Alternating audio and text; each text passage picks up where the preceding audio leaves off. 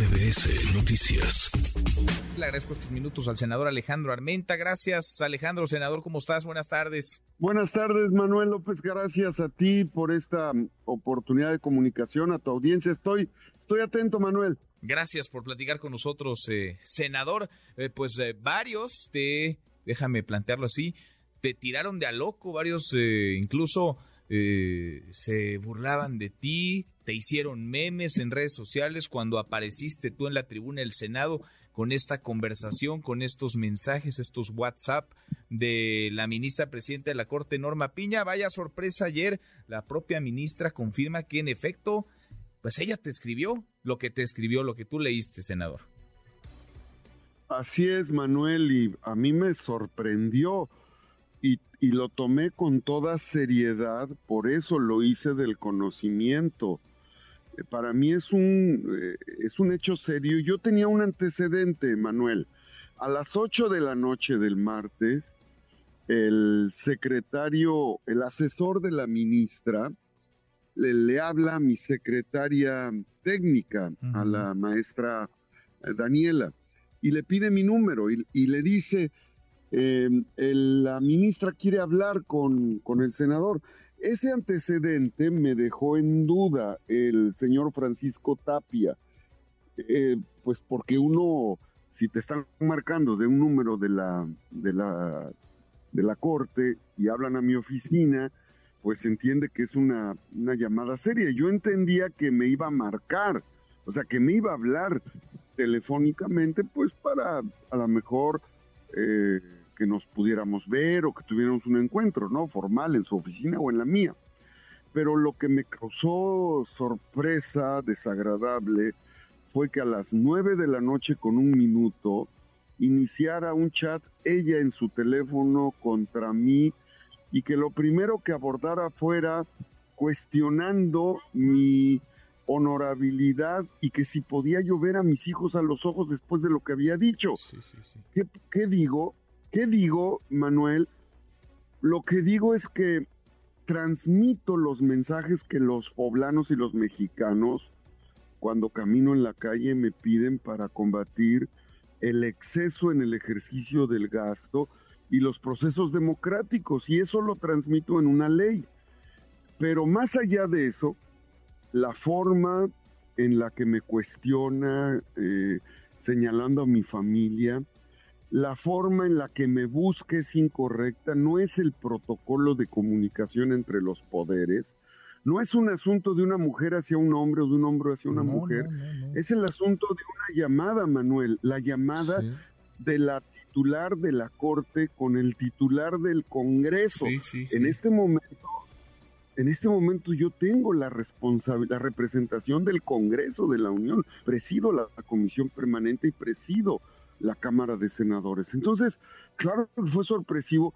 Esto me llevó primero a decirlo. Eh, oye, pero además el tono, ¿no te hizo dudar el tono? Porque cuando uno lee esa, esa conversación, pues hay ahí varios eh, emojis, eh, varias ahí de estas caritas, unas expresiones además muy raras, eh, ya por no hablar de las faltas de ortografía y el, y el tono que tú has calificado de amenazante, de intimidatorio de la, de la ministra. ¿No dudaste? decir, alguien se está haciendo pasar por, la, por la presidenta de la Corte. Sí, yo tenía, de verdad, tenía la esperanza así te lo digo y a tu audiencia, tenía la esperanza de que fuera otra persona, nunca me imaginaba, nunca me imaginé que la ministra se expresara así, que de manera informal ocupara su investidura, que me pusiera carita sonriendo, como cuando te quieres burlar de algo en un chat. Ah, ahí está. Cuando le digo, oiga, yo fui electo, tengo calidad moral y me pone caritas de burla cuando me dice que la justicia va a llegar, algo así escribe sobre que la justicia va a llegar. Imagínate que la presidenta de la Corte diga que la justicia va a llegar o se va a lograr o se va a materializar. Pues yo sí lo entiendo como una amenaza. Es que es de, es, de risa si no fuera tan grave, tan delicado como que en efecto son expresiones de la presidenta de, de un poder, la presidenta de la Corte, la Suprema Corte de Justicia de la Nación. Así es, Manuel. Y cuando me dice soy Piña, soy la, soy, me das un nombre, yo al principio dudé y luego le digo, es usted la presidenta de la Corte y, le digo, oiga, no puede, no puede eh, amenazarme, me está amenazando, le pregunto, y me dice, no es amenaza.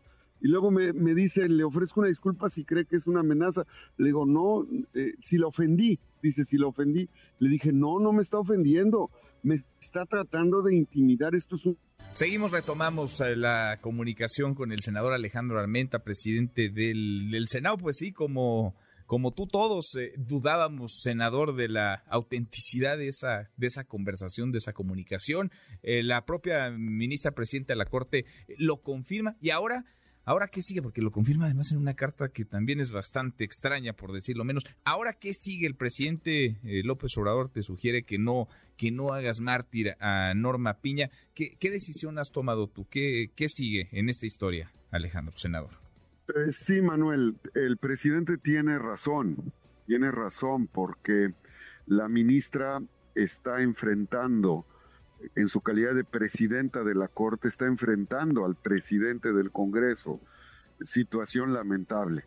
Y pretende presionar, así lo describe el texto que ahora sabemos que ella escribió, pretende presionar, pretende cuestionar, eh, está violentando la ley, está violentando la constitución que juró protestar, cumplir y hacer cumplir, porque ella sabe de la división de poderes y ella sabe que es inviolable el derecho que tienen los senadores para presentar iniciativas y sabe también que, que no puedo ser reconvenido.